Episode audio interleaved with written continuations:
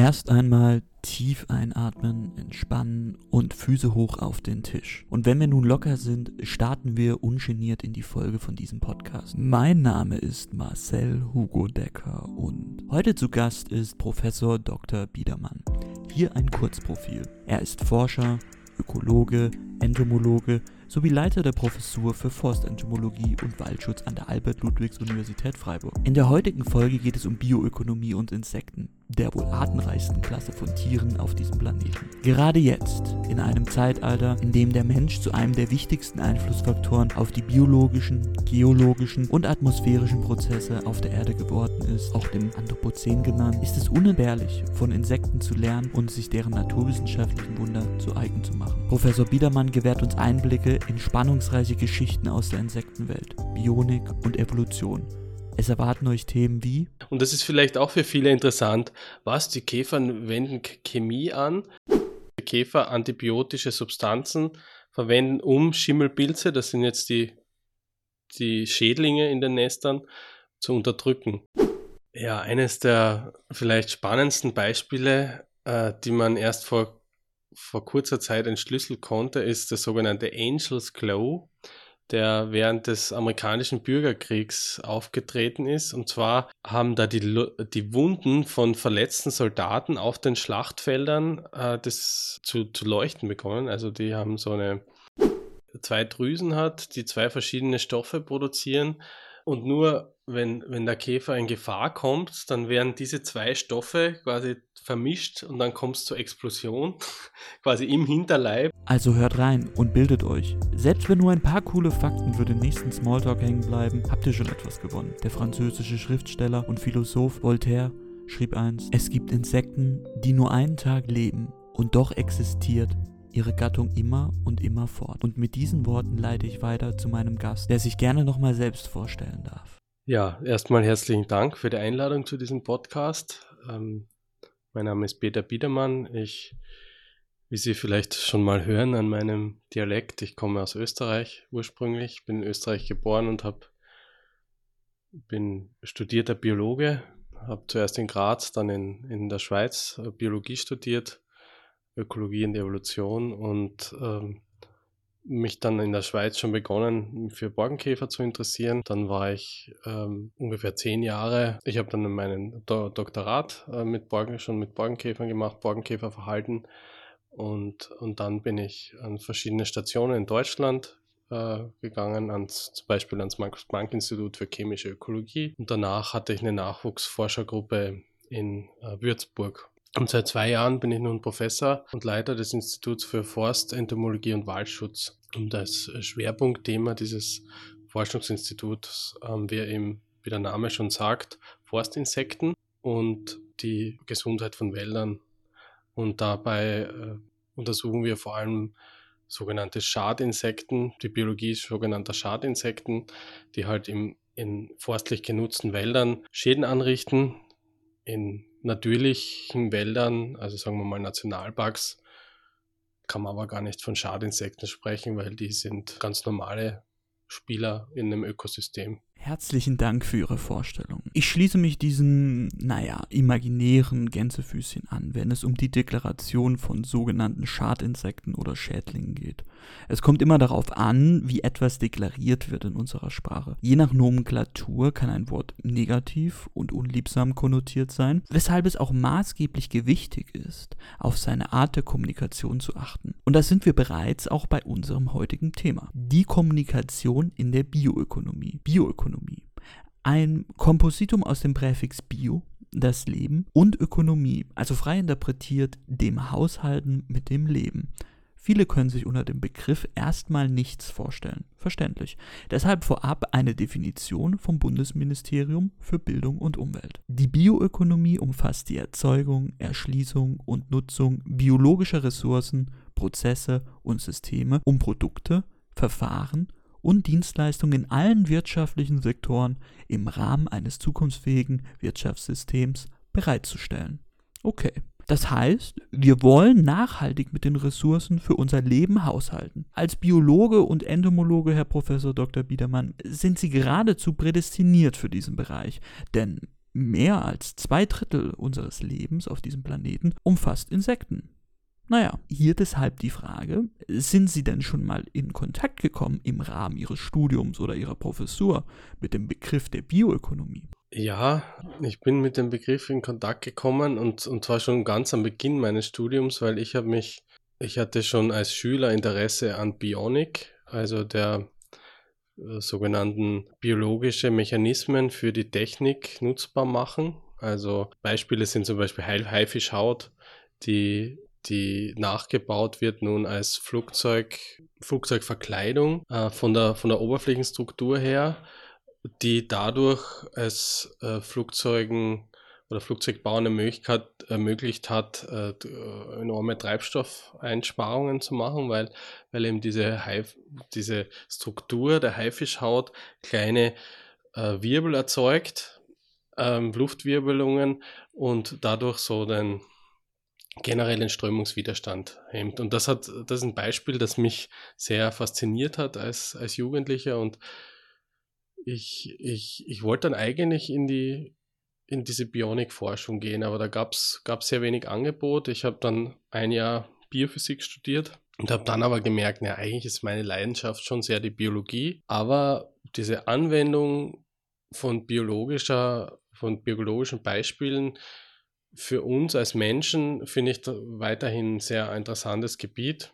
Und ja, ein, eines meiner Forschungsgebiete ist ja auch die sogenannte Landwirtschaft der Insekten. Also es gibt ähm, Insekten, es gibt drei Insektengruppen weltweit, die Blattschneidermeisen, die Pilze züchten Termiten und eben Borkenkäfer, die in ihren Gängen äh, Pilze züchten.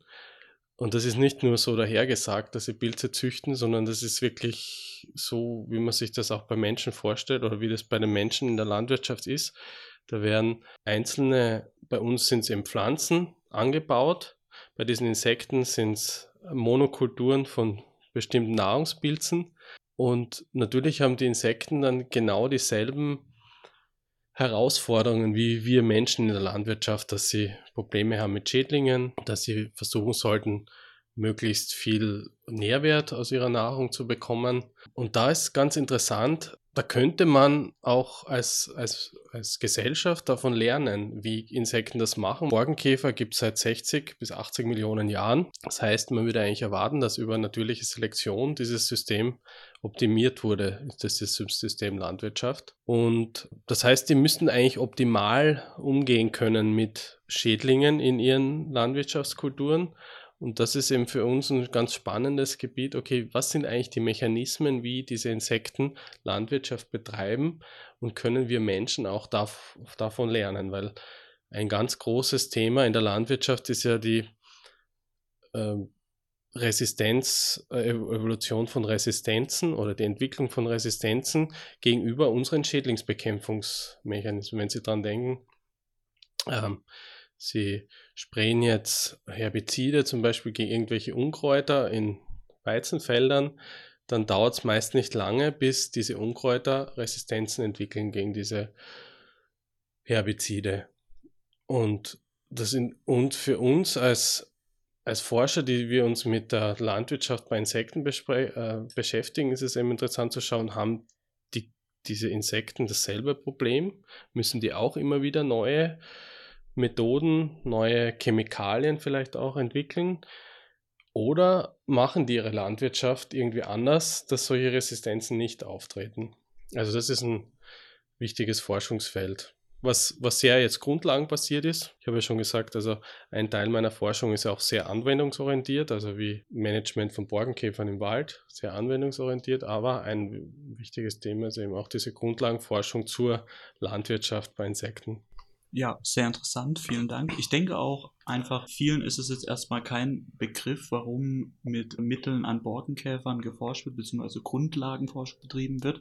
Und das haben Sie jetzt meines Erachtens nochmal schön erklärt. Nun ist es ja so, dass nicht nur die Land- und Forstwirtschaft daran interessiert ist, was wir von Insekten lernen können. Sie haben es teilweise auch schon angeschnitten. Insekten haben eine schnelle Generationszeit oder eine hohe Generationszeit und hatten auch viel mehr Zeit, sich zu entwickeln, sich anzupassen. Und sie sind ja auch, wenn man das so sagen darf, in der Evolution sehr gebildet. Also das kam mhm. zumindest immer mhm. stark heraus. Jetzt hatten wir beispielsweise oft den Vergleich, dass wir gerade in Angesicht einer Pandemie Probleme haben im medizinischen Bereich. Im medizinischen Bereich ist es so, wir haben einerseits die in Anführungsstrichen Antibiotikakrise. Es wird wenig an neuen Antibiotikas geforscht, weil das auch sehr große monetäre Mittel beansprucht. Und wir haben aber weiterhin immer mehr Resistenzen gegen Antibiotika. Und können wir hier von Insekten auch etwas lernen? Ja, da kann ich wiederum dieses Beispiel Borkenkäfer und Landwirtschaft ähm, bringen. Da ist nämlich bei diesen Käfern auch so ist, dass die antibiotische äh, Substanzen in ihrer Landwirtschaft anwenden. Also man könnte auch sagen, dass die nicht so wie wir Pestizide, Herbizide auf unseren Feldern verwenden, sondern dass diese Käfer antibiotische Substanzen verwenden, um Schimmelpilze, das sind jetzt die, die Schädlinge in den Nestern, zu unterdrücken. Und was wir bisher rausgefunden haben, ist es so, dass dann, dass das tatsächlich Bakterien sind in den Nestern der Käfer, die diese antibiotischen Substanzen herstellen. Vermutlich durch diese antibiotischen Substanzen die Unkrautpilze, die Schädlingspilze unterdrückt werden, während die Nahrungspilze resistent gegenüber diesen antibiotischen Substanzen sind. Also das ist eigentlich so ein ja, optimal, äh, op optimale Chemie, die die Käfer anwenden. Und das ist vielleicht auch für viele interessant. Was, die Käfer wenden Chemie an? Äh, erstmal würde man ja denken, Chemie ist, ist schlecht, sollte man in der Landwirtschaft nicht anwenden. Tatsächlich sehen wir, diese Käfer machen Monokulturen und machen chemische Bekämpfung mit Hilfe von Antibiotika, die von Bakterien produziert werden also die machen das gar nicht so anders wie wir selber.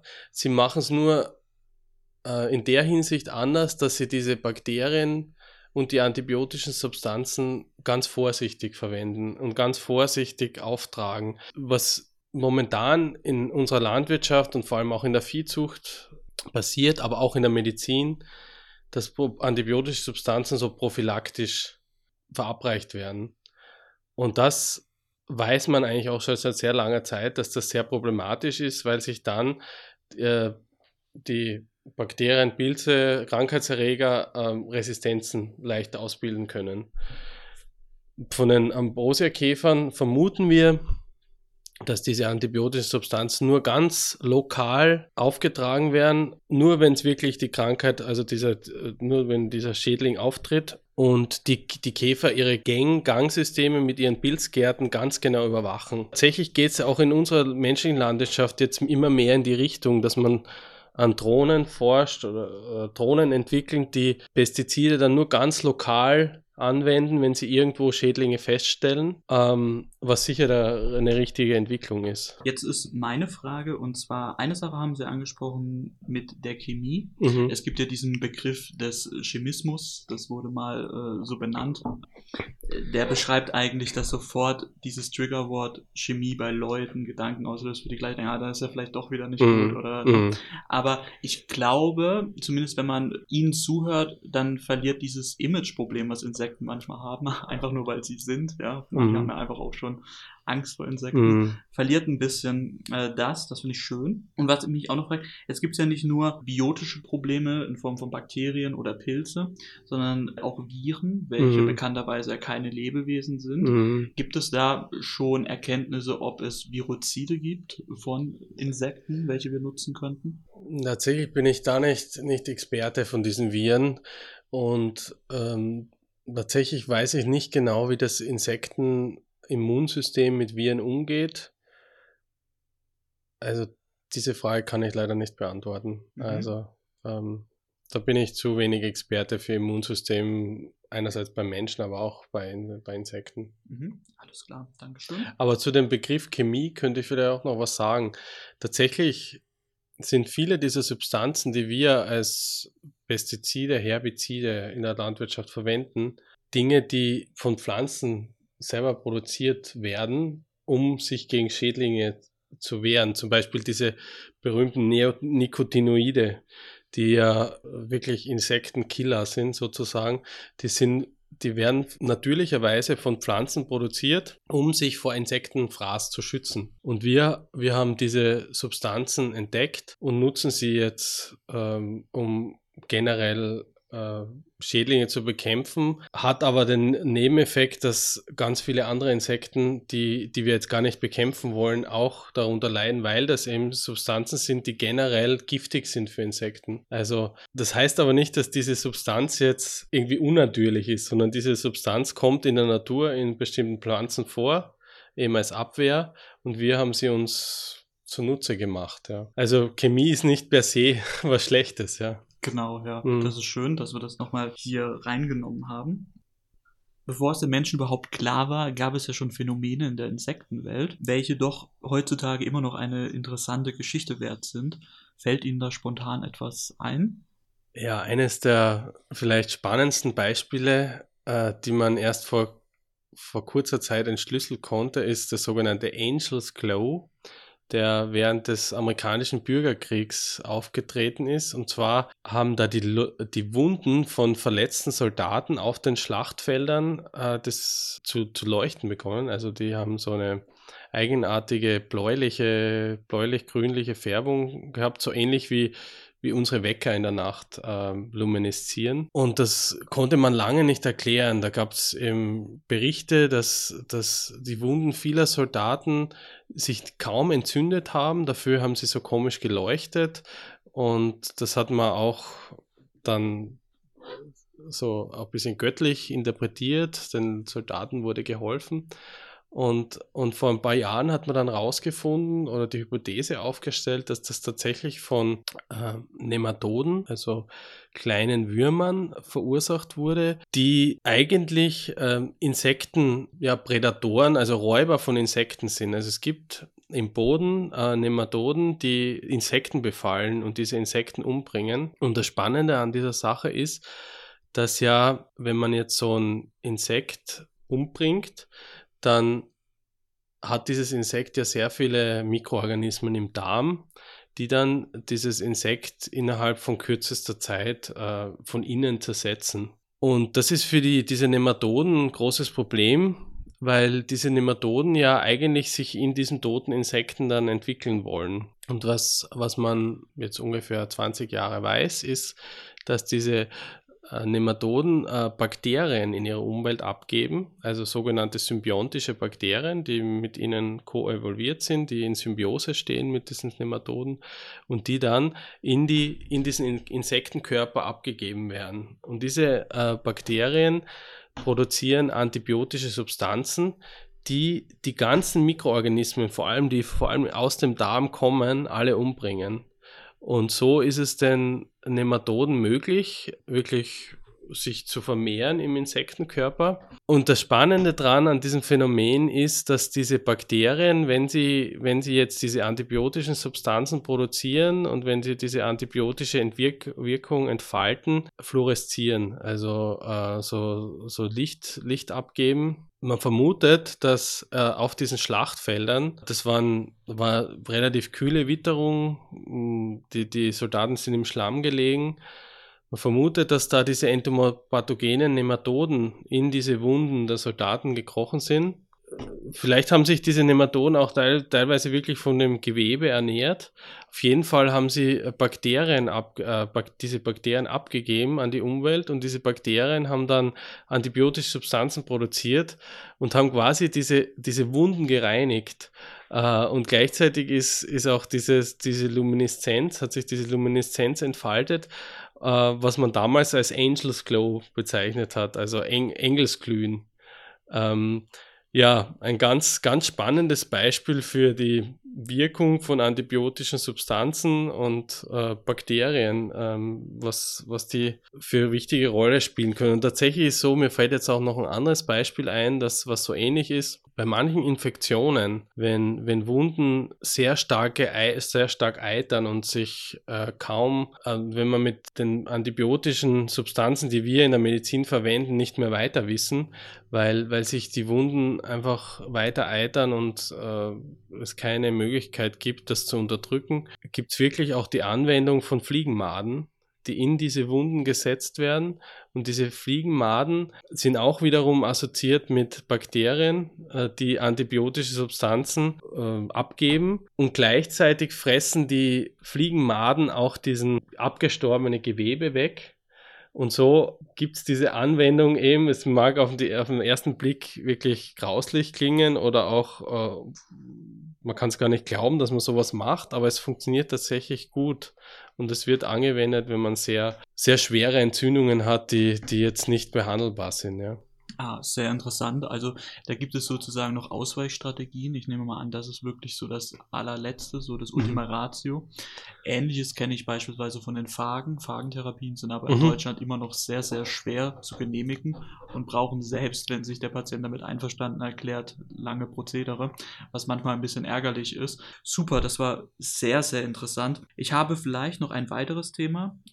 Nun ist es ja so, es gibt den asiatischen Marienkäfer und dieser breitet sich ja sehr schnell aus und ist auch sehr dominant. Warum ist das eigentlich so? Ja, das ist eine ganz faszinierende Geschichte eigentlich, weil der eigentlich von Krankheitserregern, die er selbst mitgebracht hat aus Asien, unterstützt wird in seiner Ausbreitung.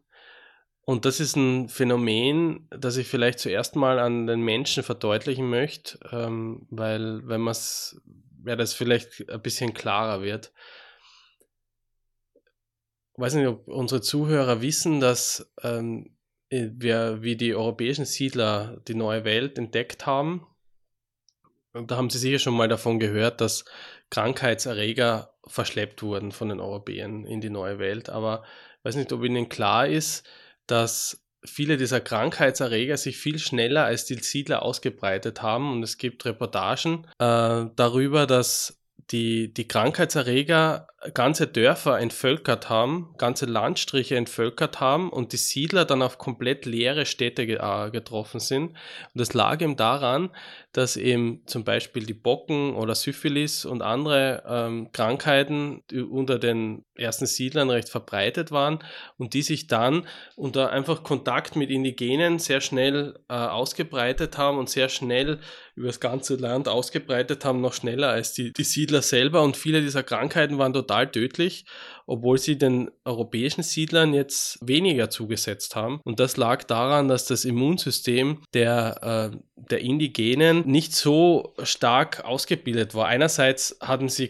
noch nie Kontakt mit diesen Erregern, das ist ein Grund, aber der zweite Grund ist auch, dass dieses Immunsystem selbst gar nicht so gut entwickelt war, weil diese Menschen sehr oft noch in sehr kleinen Dörfern, oft noch als Jäger und Sammler gelebt haben und wie wir heute wissen, auch durch die Corona-Pandemie, gerade in Städten, gerade äh, mit engen Kontakt, äh, Krankheiten sich sehr schnell ausbreiten können. Und, und die Europäer schon viele Jahrhunderte vorher in großen Städten gelebt haben, wo sich ihr Immunsystem optimal angepasst hat an Krankheiten diese Invasion, ähm, die, durch, die durch Krankheiten unterstützt wird, ist, ist ein Phänomen, das nicht nur bei Menschen vorkommt, sondern gute Beispiele dafür sind eben der asiatische Marienkäfer, der sogenannte Mikrosporidien als Krankheitserreger mitgebracht hat. Vielleicht auch noch andere Krankheitserreger, aber man weiß, Mikrosporidien äh, sind so, so, so eine Art pilzliche Mikroorganismen, also einzellige Mikroorganismen, so ähnlich wie Malaria bei Menschen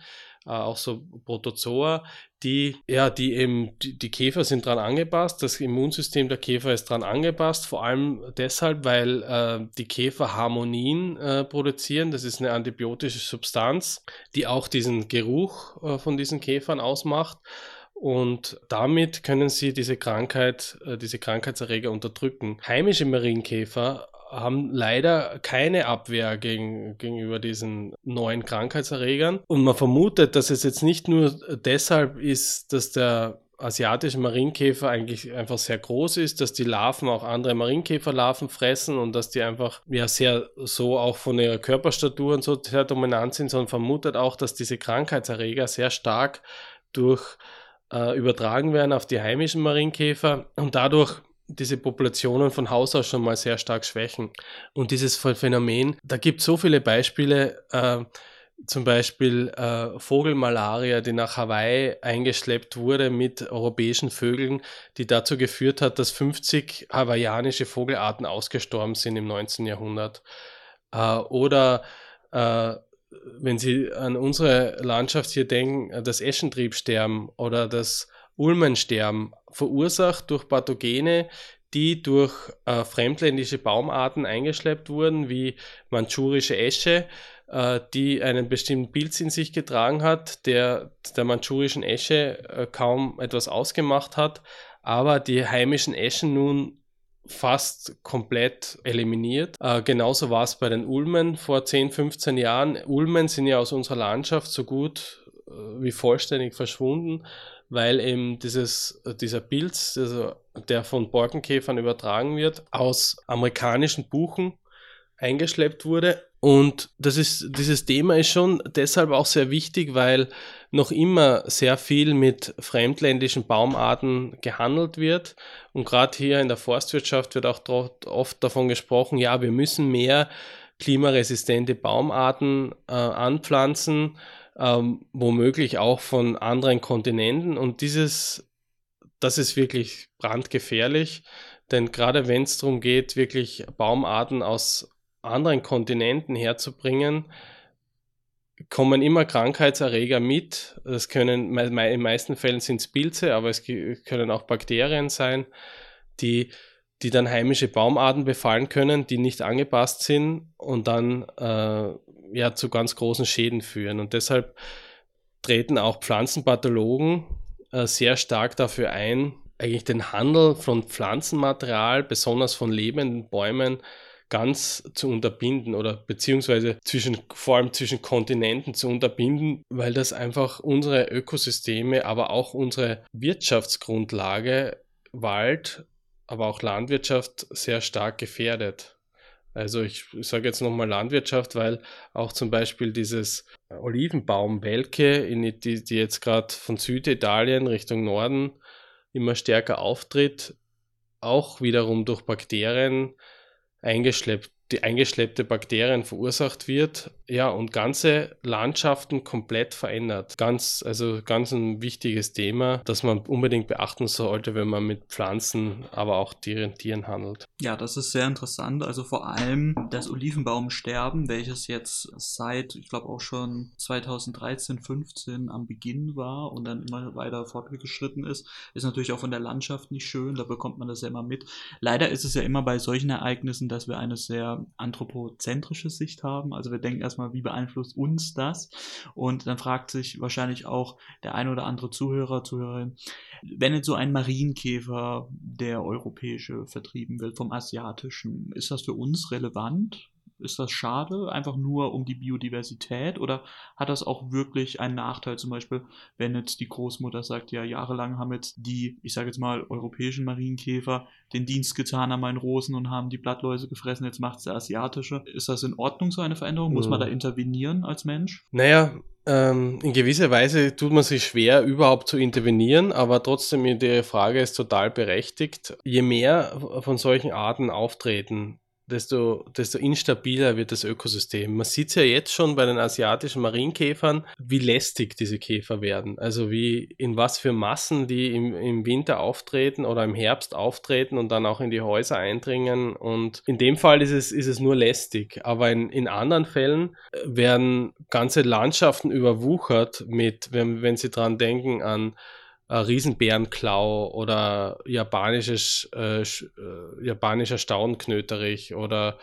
asiatisches Springkraut oder und da werden wirklich ganze Ökosysteme zerstört durch diese invasiven Pflanzen und damit natürlich auch die Dienstleistung, die dieses Ökosystem für uns bietet. Es ist immer, es ist trotzdem immer schwer zu sagen, okay, ab welchem Zeitpunkt kriegen wir das dann als Menschen wirklich zu spüren, aber ein gutes Beispiel ist vielleicht auch diese, sind momentan äh, die, das Beispiel Corona oder, oder insgesamt die Entwicklung von Zoonosen, dass man, wenn Sie sich jetzt die, die Krankheiten, die durch heimische Zecken übertragen werden, anschauen, wie SPFSME oder Borreliose, das ist ja kein Zufall, dass in den letzten Jahren immer mehr Krankheitsfälle bei uns Menschen auftreten.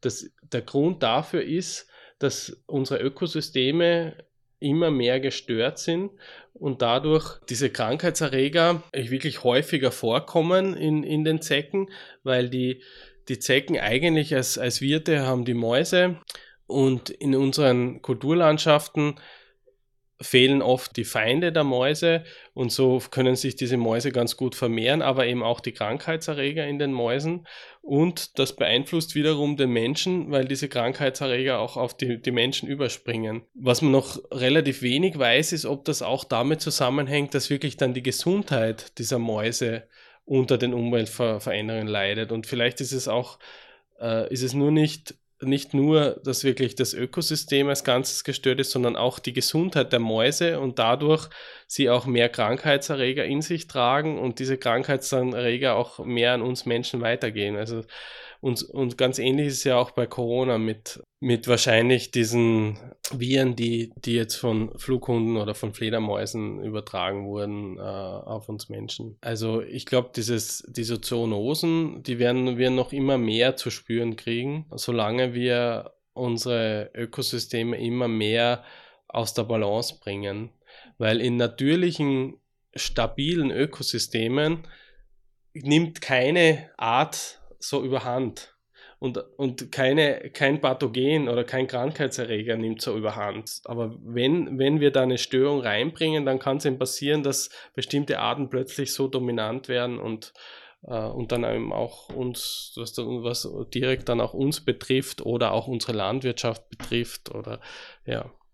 Oder Forstwirtschaft. Das ist sehr interessant. Also man sieht schon, Sie haben einen breit gefächerten Blick auf die ganze Thematik und das ist ja auch immer wichtig. Sie beziehen, Sie sind ja auch hauptsächlich Biologen, Evolutionsforscher, würde ich jetzt auch mal einfach hier so sagen. Können Sie auch gerne falsch Ökologe, Ökologe, vielleicht auch, ja. Genau. Also ich merke das zum Beispiel jetzt, das ist bei vielen, denke ich mal, die im Sutterer wohnen oder allgemein mal in den Keller gehen, auch oft an dem Spinnenläufer, das haben Sie auch ja, ja. erwähnt. Die Temperaturen ändern sich und nun findet man den auch hier. Für die Zuhörerinnen, die das jetzt nicht wissen, vielleicht können Sie da ein bisschen so die, ja, die Form beschreiben, was man, was genau ein Spinnenläufer ist.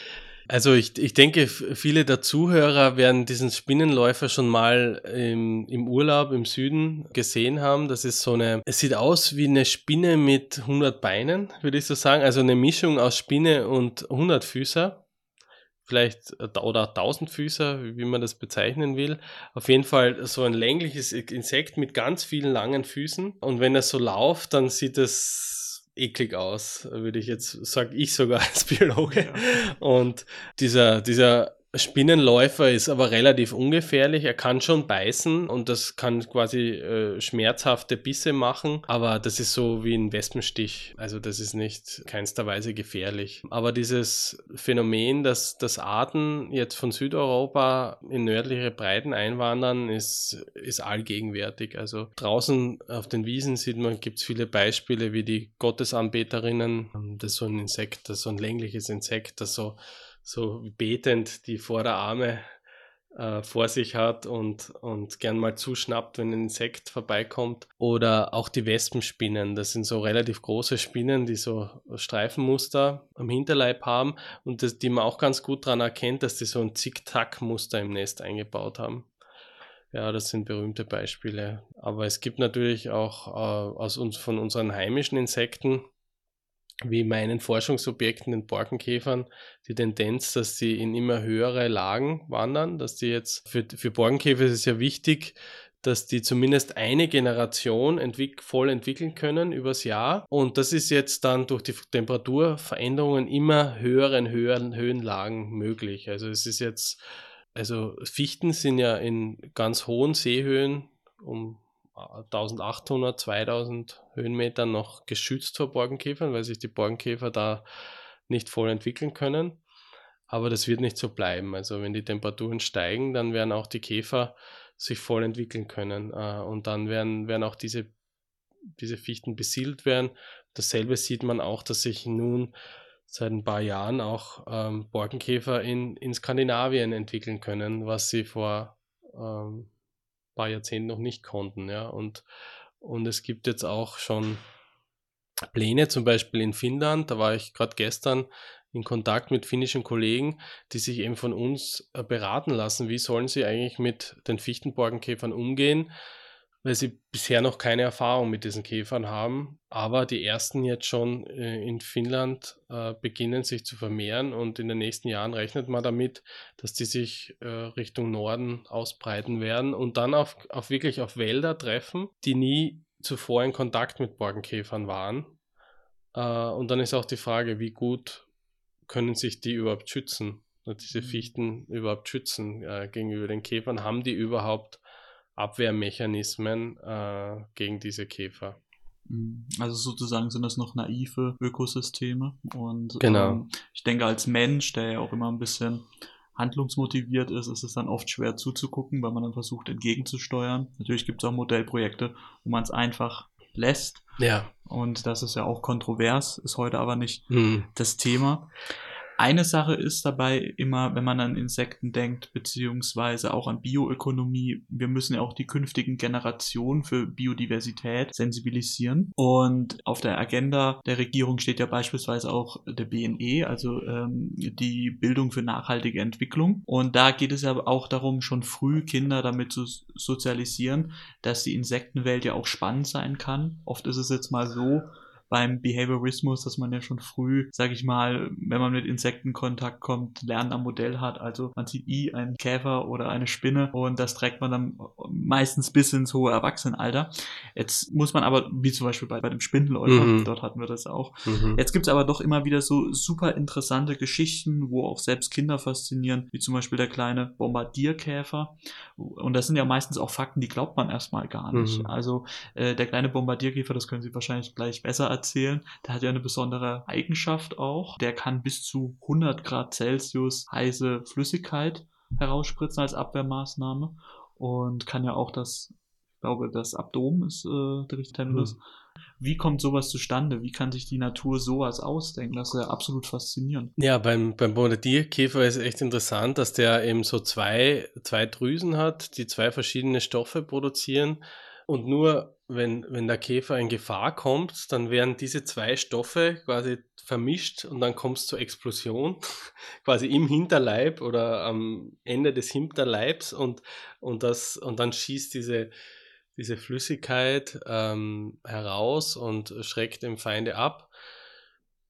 Wie kann sich die Natur so etwas überlegen? Ähm, Vielleicht müssen Sie das erstmal richtig einordnen. Die Natur überlegt ja, sich genau, nichts, genau, ja. genau. Also die, die Natur überlegt sich das nicht, sondern das entsteht über äh, sehr lange evolutionäre Zeiträume als Anpassung. Eigentlich ist es unglaublich. Es ist eigentlich durch Zufall entwickeln sich solche Prozesse. Man kann es man kann's fast, nicht, fast nicht glauben, dass das möglich ist, aber tatsächlich ist es so, soweit wir wissen, gibt es eben genetische Mutationen, die zufällig auftreten, die dann dazu führen, dass zum Beispiel äh, neue Proteine entstehen. Und wenn, wenn dann dieses Verhalten oder auch dieses, sagen wir mal so, diese Flüssigkeit, die jetzt durch plötzlich auftritt durch genetische Mutation, wenn die dann einen Nutzen hat, wenn die einfach nur einen kleinen Überlebensvorteil bietet, diesem Organismus, dann wird der mehr Nachkommen produzieren und dadurch wird dieses,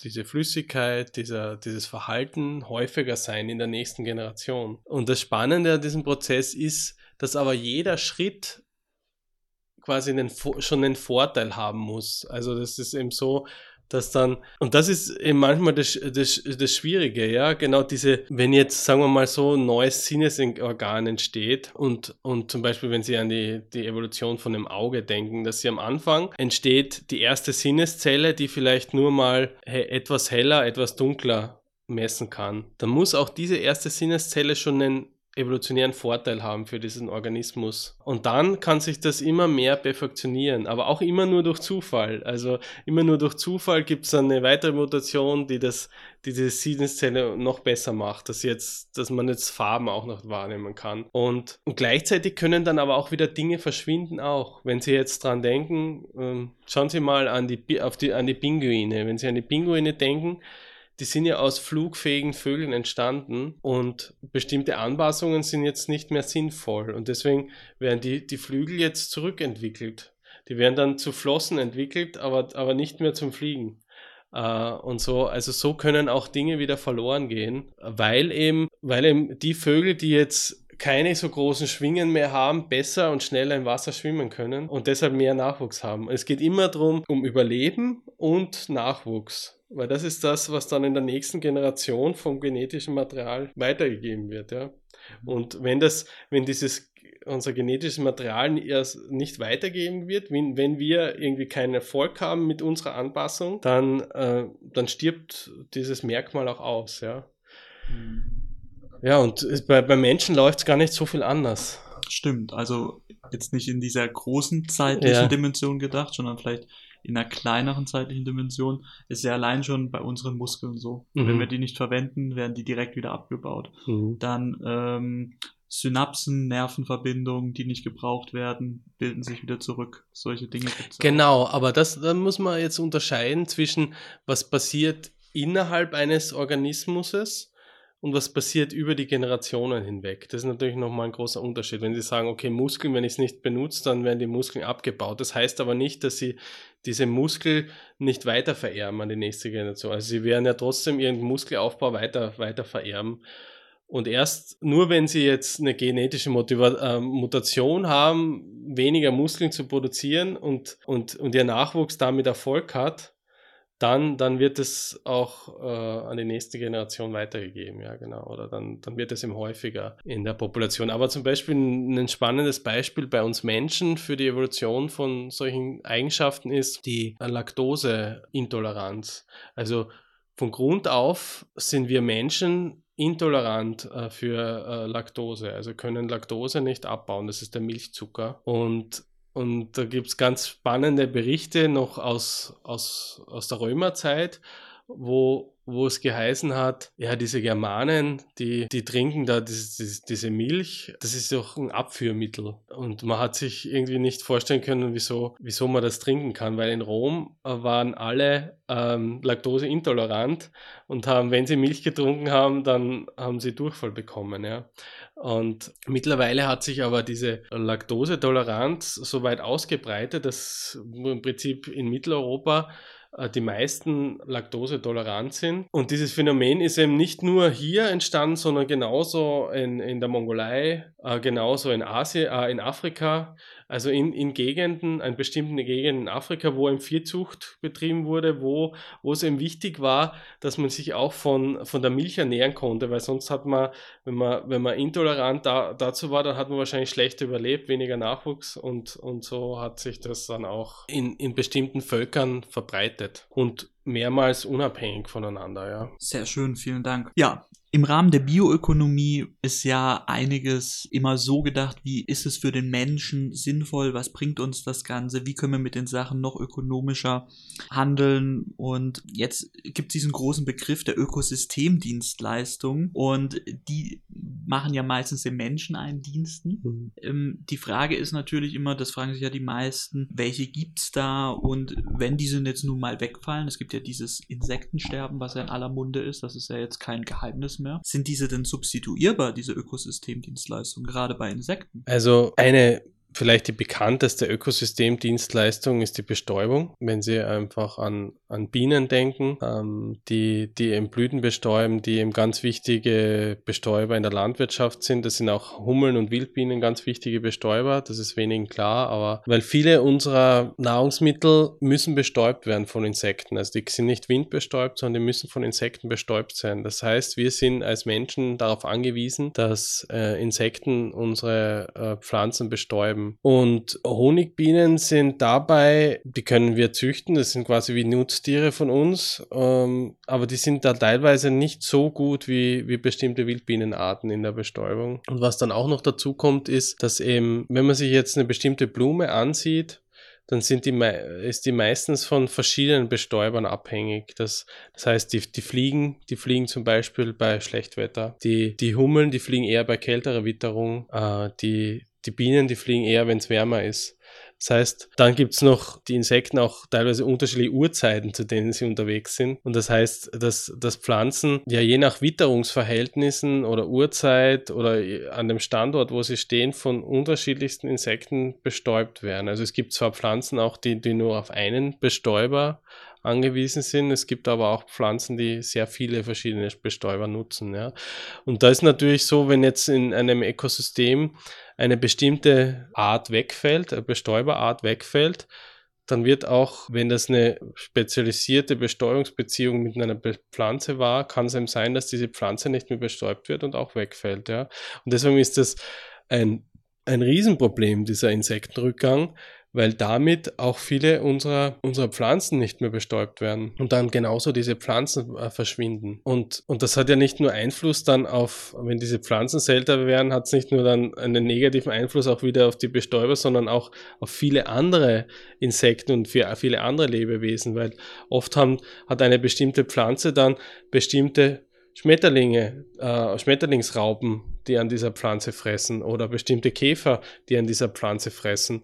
Und diese wiederum, diese Käfer oder diese, diese Schmetterlingsraupen werden von bestimmten Käfern äh, erbeutet oder von bestimmten Schlupfwespen gefressen. Das heißt, mit, wenn da nur eine, es kann sein, wenn da so eine, eine bestimmte Bestäuberart wegfällt, dann fällt jetzt nicht nur die, die Pflanze weg, sondern fällt ein ganzes Netzwerk unterschiedlichster Insekten weg, die dann, was dann natürlich auch einen ganz großen Einfluss auf unsere äh, Vogelwelt hat weil die dann äh, weniger Nahrung finden. Viele von unseren Vögeln, aber auch Fledermäusen sind ja angewiesen auf Insekten. Ja, und so, so, so kann eben ganz viel Biomasse in der, in, der Landschaft, in der Landschaft wegfallen, sogenannte Biomasse, jetzt in Form von Insekten, wenn, wenn nur einzelne Arten aus irgendwelchen Gründen verschwinden. Und ab welchem Zeitpunkt das dann auch Auswirkungen hat, wirklich auf, auf die Bestäubungsleistung von Apfelbäumen oder halt irgendwelchen Kulturpflanzen, die für uns wichtig sind, ist gar nicht so leicht vorherzusehen vorherzusagen. Natürlich ist Bestäubung irgendwo auch substituierbar. Also es gibt ja auch, wenn man denkt an die Mandelbäume in Kalifornien, die werden von, von Bienen bestäubt, die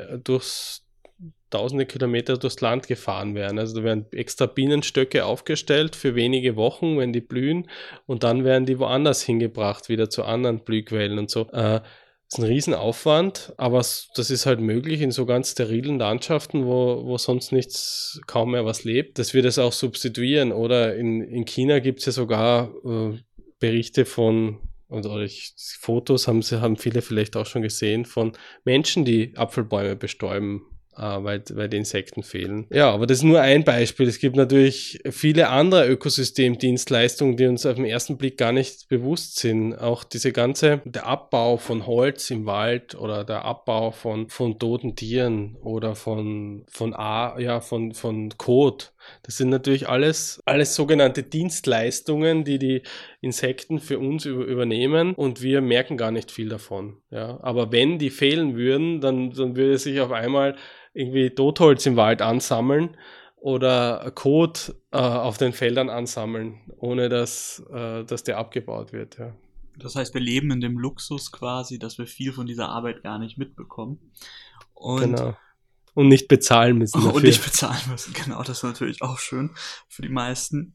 Naja, nun ist es ja so, dass wir auch weitere rezente Probleme haben, wie beispielsweise das Plastikproblem, auch Mikroplastik. Also, wenn ich jetzt nicht komplett fehlinformiert bin, konnten jetzt die ersten Forscher schon in äh, humanem Blut Mikroplastik nachweisen. Also das heißt, das verbreitet sich doch immer mehr und ja, schon seit einigen Dekaden eigentlich ein omnipräsentes Thema, das Plastikproblem. Kann uns hier die Entomologie weiterhelfen oder andere Mikroorganismen? Ja, tatsächlich ist es ganz, äh, ganz interessant, dass man jetzt mittlerweile, ich glaube, schon zwei verschiedene Insektenarten entdeckt hat, die Plastik fressen und tatsächlich abbauen können. Also es gibt zum Beispiel die Wachsmotte, die in, in, in Bienenstöcken vorkommt. Und dann gibt es noch eine zweite Art, äh, die wurde jetzt in Japan entdeckt. Ich glaube auch so eine, eine Schmetterlingsraupe wo man entdeckt hat, dass die tatsächlich Plastik fressen kann, also bestimmte Plastikarten, Kunststoffarten. Ich kann jetzt nicht genau sagen, welche Kunststoffe das sind, aber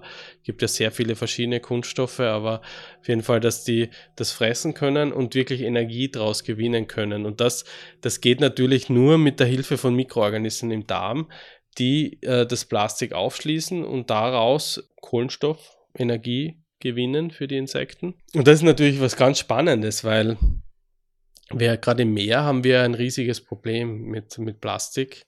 Also in vielen Umwelten wären wir froh, wenn die Natur das Plastik abbauen könnte. Und meiner Meinung nach als Evolutionsbiologe ist das nur eine Frage der Zeit, dass das passiert dass sich äh, Organismen entwickeln werden, die das Plastik abbauen werden. Weil wenn eine Ressource in so großer Menge vorhanden ist und die theoretisch abbaubar ist von Mikroorganismen, dann wird sich das äh, früher oder später auch entwickeln und, und dann wahrscheinlich auch ein erfolgreiches Modell in der Evolution werden.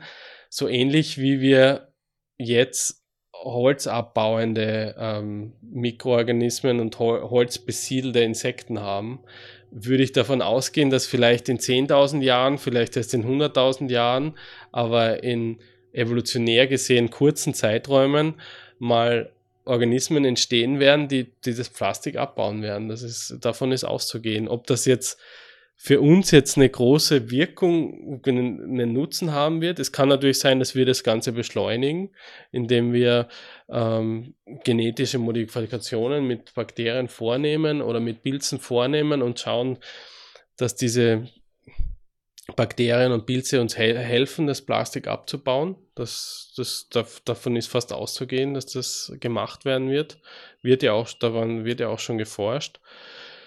Ähm, auf jeden Fall kann man nicht damit rechnen, dass, dass in, in, in einer Million Jahre äh, Kunststoff noch immer so ein großes Problem sein wird in der Natur, weil es da interessanterweise auch ein eine, ein nettes Beispiel oder ein spannendes Beispiel aus der, aus der Geschichte der, der Erde gibt. Vielleicht haben manche Zuhörer schon von dem Carbon-Zeitalter gehört.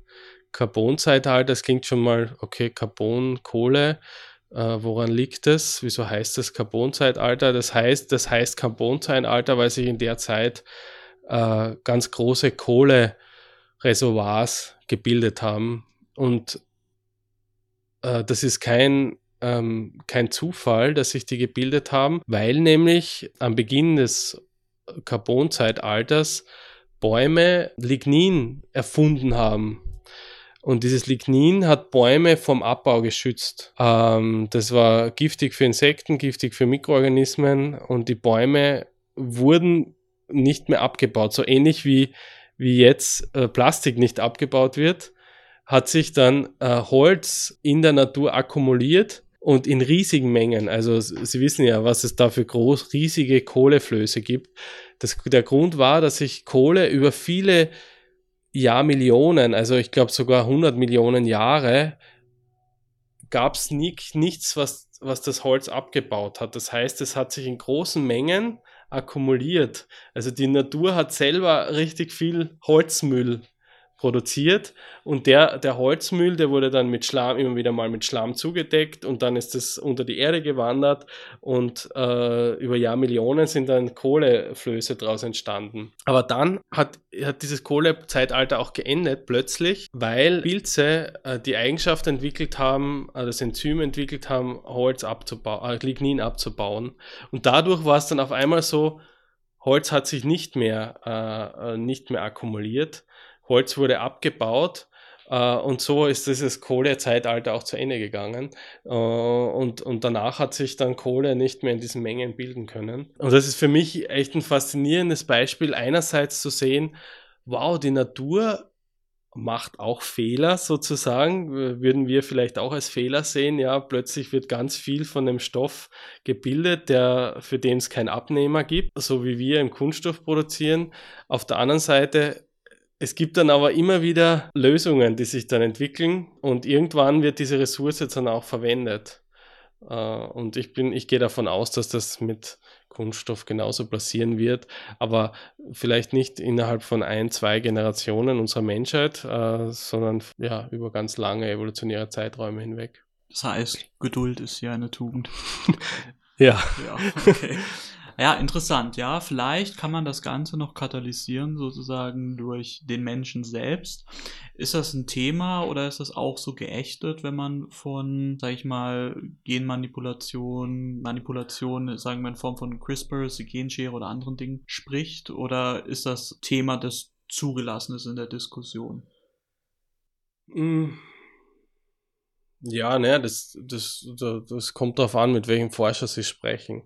Ah, also ich bin, ich bin da ein bisschen vorsichtig. Ich finde, bei manchen Anwendungen macht das sicher Sinn. Man hat es ja auch gesehen jetzt mit der Entwicklung der Impfstoffe bei gegen Corona und so, was das auch für Benutzen haben kann, diese Techniken. Auf der anderen Seite bin ich bin ich da vorsichtig, wenn es darum geht, mit nicht nachhaltigen Mechanismen, zum Beispiel Insekten zu bekämpfen, dass man dann zum Beispiel sagt, okay, ich mache jetzt, äh, baue jetzt irgendein Enzym in die Pflanzen ein und dadurch sind sie nicht mehr, äh, dann sind sie resistent gegenüber den, den, den Schädlingen und mache aber so weiter wie normal in meiner Landwirtschaft, dass alle Pflanzen haben diese Resistenz. Da frage ich mich, was was hat das für einen Sinn? Weil dann äh, wird es nicht lange dauern, wird sich wieder eine neue Resistenz entwickeln. Natürlich haben die Saatgutkonzerne kurzfristig den großen Nutzen, ja. dass, sie, dass sie ihr Saatgut dann, dann verkaufen können, aber gleichzeitig müssen wir, sie wieder was Neues weiterentwickeln. Ich finde, viel nachhaltiger wäre es da, wirklich uns die Insektenlandwirte zum Vorbild zu nehmen und zu sagen, wir machen, wir wenden die Techniken, die landwirtschaftlichen Techniken so an, dass diese Resistenzen erst gar nicht auftreten. Und vielleicht brauchen wir dann gar nicht diese genetischen Modifikationen, sondern wir müssen das einfach nur ein bisschen anders machen.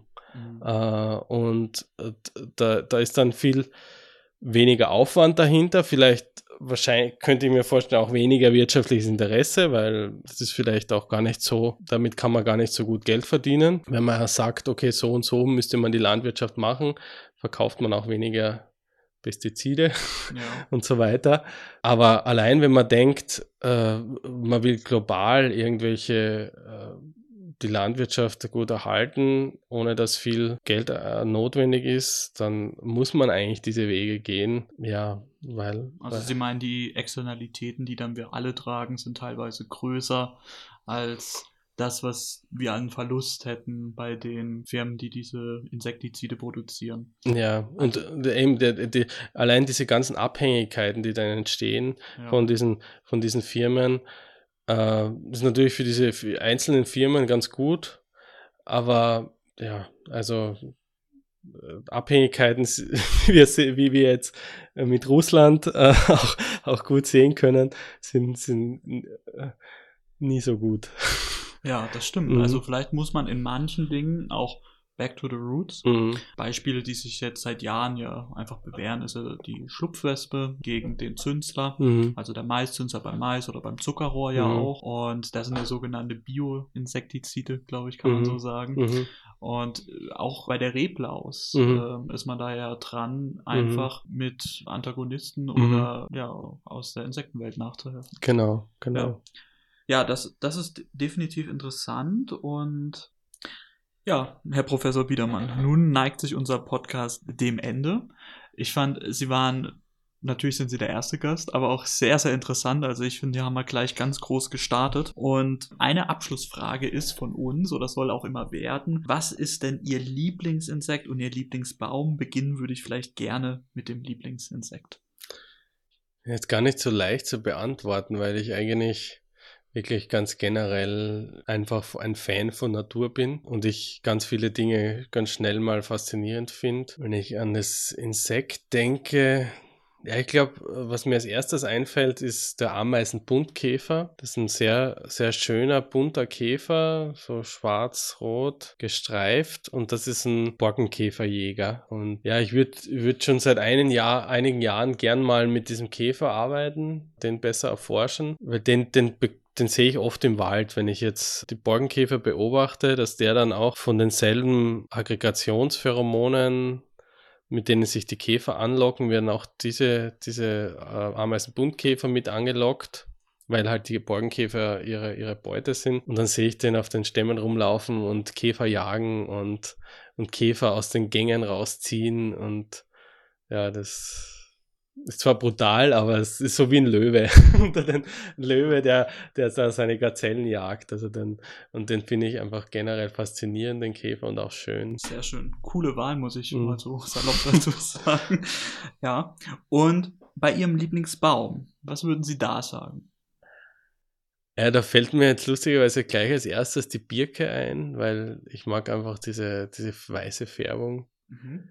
äh, der Rinde und dieses, dieses Abblättern der Rinde und, und einfach diese kleinen Blätter und dieses irgendwo feine, aber auch pioniermäßige, also das ist so ein Pionierbaum, ja, der mit vielen, vielen Verhältnissen zurechtkommt. Ähm, ich kann es gar nicht so erklären, wo, an welchen Eigenschaften das liegt, aber Birke ist auf jeden Fall ein Baum, der so positiv besetzt ist für mich. Schön, ja. Birke mhm. ist eine tolle Wahl. Mhm. Ne? Auch ich denke bei vielen Leuten, die so ein bisschen Outdoors sind, auch immer gern genommen, um da ein Feuer nochmal anzumachen, wenn sich da die Rinde abblättert. genau, ja. Ja, schön, super, ja.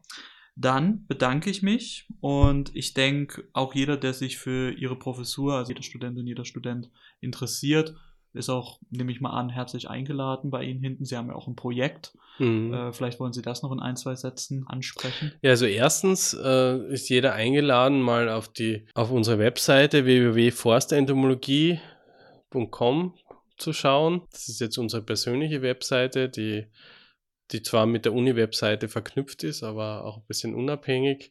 Da sehen Sie auch die Projekte, die wir so machen. Und eines der Projekte, die jetzt weniger mit Forschung, aber mehr, mehr mit Lehre und auch mehr mit Naturschutz zu tun haben, ist unser Projekt Lebendiges Wittental.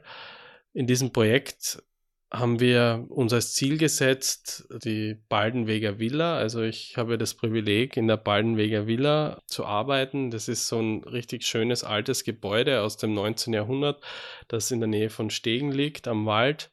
Und das hat so einen großen Park äh, dran, wo wir Gewächshäuser haben und auch Flugkäfige für Insekten und auch einen kleinen Waldteil, ähm, wo wir Versuche machen können, direkt äh, am Gelände mit Borkenkäfern und äh, anderen Forstinsekten.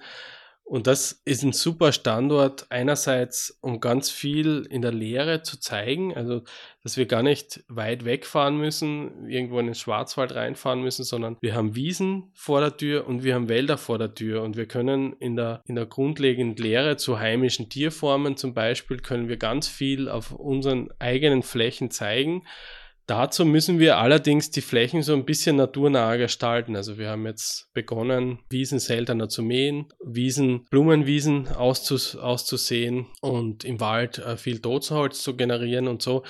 So können wir ganz viel den, den Studierenden einerseits zeigen, was, was gibt es für heimische Tierwelt in den unterschiedlichen Lebensräumen, aber auch zeigen, wie können wir der heimischen, die, die heimische Tierwelt unterstützen, indem wir eben unsere Rasen nicht mehr auf zwei Zentimeter runtermähen, sondern indem wir Wiese stehen lassen, indem wir ähm, Wildbienenhügel anlegen, indem wir Deiche anlegen.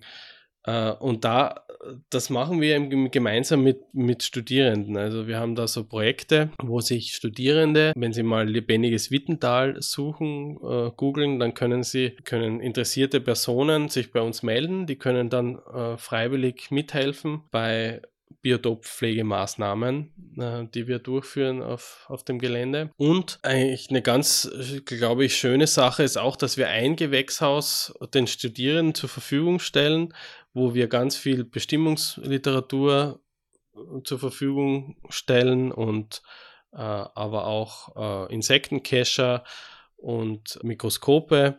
Und da können Studierende sich jetzt selber weiterbilden in der, in der Artenvielfalt, in, in der Insektenbestimmung, aber auch in, oder generell in der Tierbestimmung, weil wir als Lehrende können ja auf der Uni nur so eine Basis geben von ja, das sind die heimischen Tiergruppen, aber wenn man jetzt wirklich mal Artenkenner werden möchte in, in einer bestimmten Tiergruppe und vielleicht später mal im Ökobüro arbeiten möchte, was viele unserer Umweltwissenschaftler, Studierenden, äh, Umwelt-Naturwissenschaften Studierenden gerne möchten, dann, dann muss man sich selber vertiefen in eine, in eine Tiergruppe und bei uns haben, haben die Studierenden die Möglichkeit, das in ihrer Freizeit zu machen. Also das Gewächshaus ist sieben Tage die Woche, 24 Stunden offen.